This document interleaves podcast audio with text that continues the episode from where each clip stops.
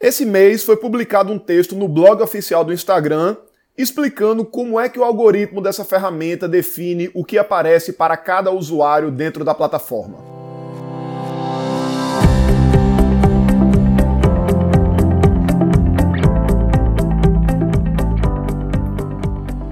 Diga aí, amigo, aqui é Felipe Pereira, seja muito bem-vindo ao Digcast de número 272.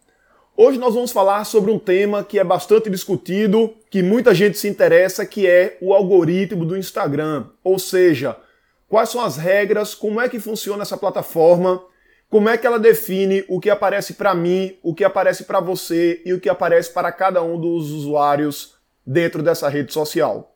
Se a gente for olhar historicamente, a gente vê lá que no início, em 2010, o algoritmo do Instagram ele era muito básico, como o do Twitter também era na época. Você abria a ferramenta e simplesmente aparecia todas as postagens de quem você seguia em ordem cronológica.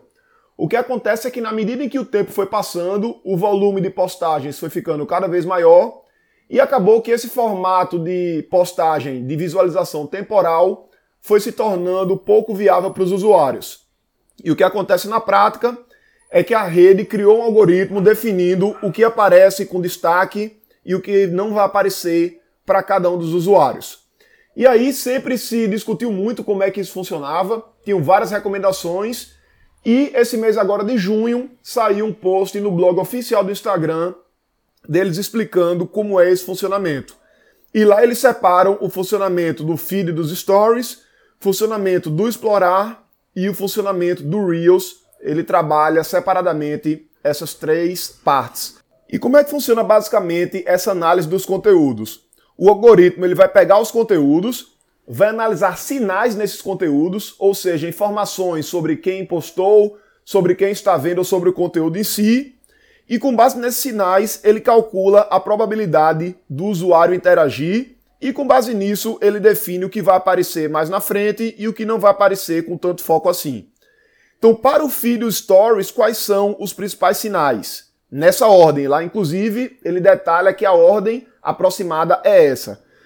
Primeiro ponto, os sinais referentes ao conteúdo, ou seja, as informações da horário da postagem, a duração do vídeo, se for um vídeo, a localização e a popularidade daquele conteúdo, quantos likes ele recebeu, é o que mais pesa para aquele conteúdo ser visualizado pelos outros usuários. Segundo grupo de sinais de quem publicou, quantas vezes as pessoas interagiram com aquela pessoa, com aquele publicador naquela última semana.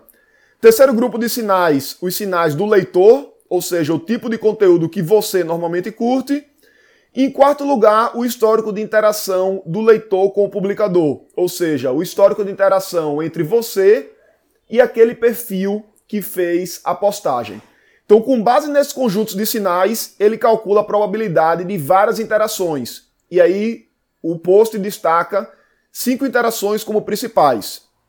A, a probabilidade de você ver uma interação, ver uma publicação por alguns segundos, a probabilidade de você fazer um comentário nessa publicação, a probabilidade de você curtir, a probabilidade de você salvar e a probabilidade de você tocar na foto do perfil do autor dessa postagem.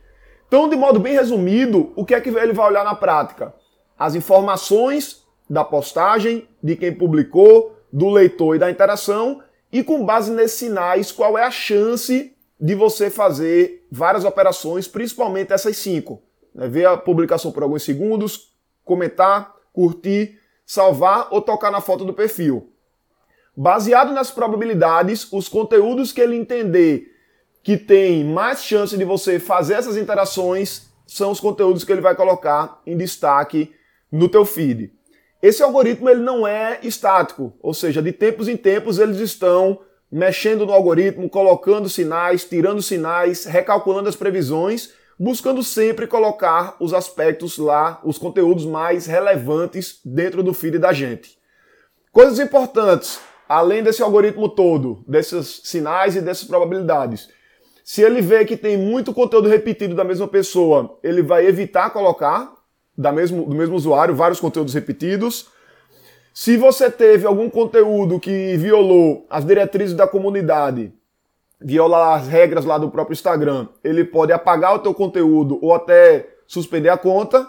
E se um conteúdo lá foi identificado como uma desinformação, como informação falsa, como uma fake news, ele vai colocar em menos destaque lá no feed. Então, essa é a regra básica lá para o feed do Instagram. Como é que vai funcionar para o explorar? E aí o explorar e o Reels são interessantes porque, diferentemente do feed, onde eu vejo conteúdos de pessoas que eu já sigo, no explorar e nos Reels, predominantemente, ele vai mostrar conteúdos de pessoas que eu não sigo ainda, pessoas que não necessariamente eu conheço. Posso até já ter interagido ocasionalmente, mas são pessoas que eu não estou seguindo ainda. E aí, para definir o que vai aparecer mais na frente, ele vai procurar coisas que eu curto, coisas que eu comento, coisas que eu salvo, vai ver que outros usuários curtiram aquele conteúdo que eu curti ou comentei ou salvei e que outros tipos de conteúdos eles também curtem e a partir disso eles vão criar o ranking. Então imagina, por exemplo, que eu curti postagens com dicas de marketing digital.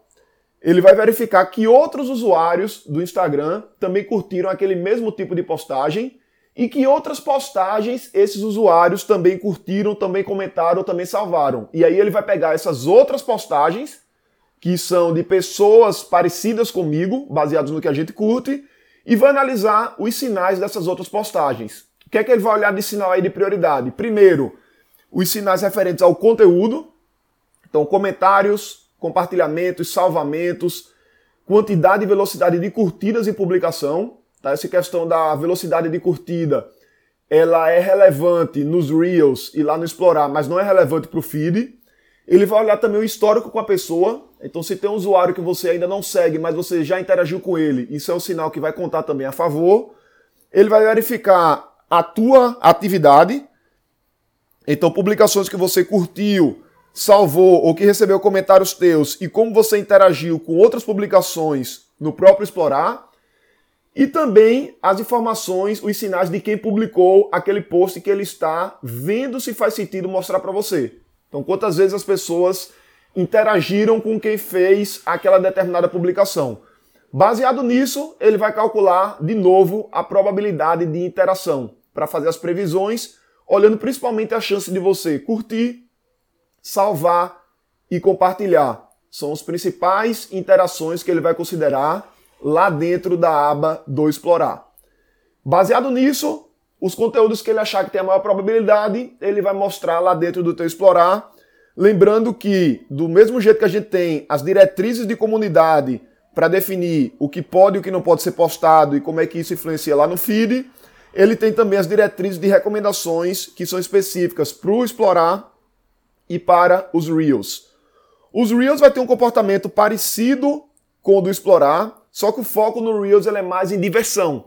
Então ele vai ver como sinais a tua atividade, vídeos que você mais curtiu e que você mais comentou, o histórico de interação com quem publicou, se você já interagiu com ele anteriormente, mesmo que você não curta ele ainda, não siga ele ainda, informações sobre o vídeo do Reels especificamente.